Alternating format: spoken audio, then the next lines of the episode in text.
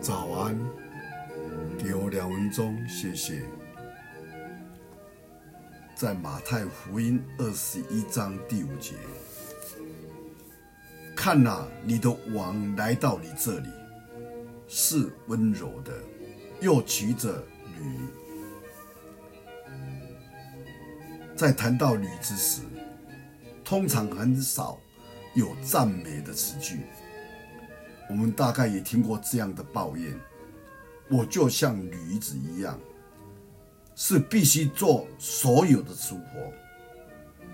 我们或者被形容成一个某某人固执的骡子一样，骡是驴跟马杂交的一种动物，但事实上呢，驴子是一种。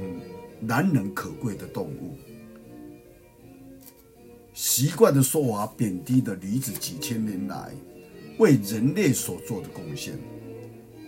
它曾经被誉为谦卑、温柔、和平的象征。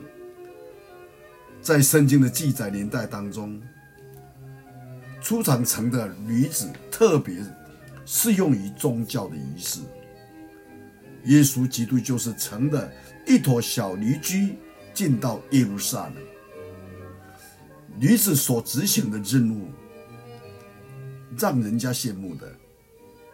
驴子所扮演的角色和我们这些耶稣的门徒是很相似的。有一位在中国的传教士称他自己是上帝的驴。女子，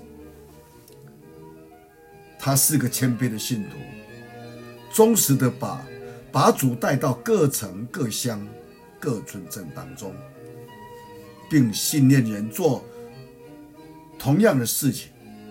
在今日的世界当中，神需要很多像这种驴子一样的谦虚的人，因为把上帝带到他们的耶路撒冷。让人来认识的上帝。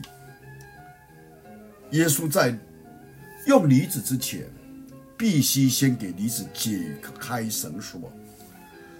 如果我们要服侍主、服侍耶稣基督，也得也得摆脱这世俗的事物才行。我们愿意做主的驴駒吗？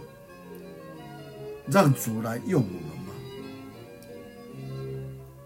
我们要知道，为上帝而做谦卑的工作也是神圣的。愿主祝福我们，我们一起低头祷告。主里，你给我们立下的榜样，你是温柔谦卑，就像那驴子一样。当你要进城的时候。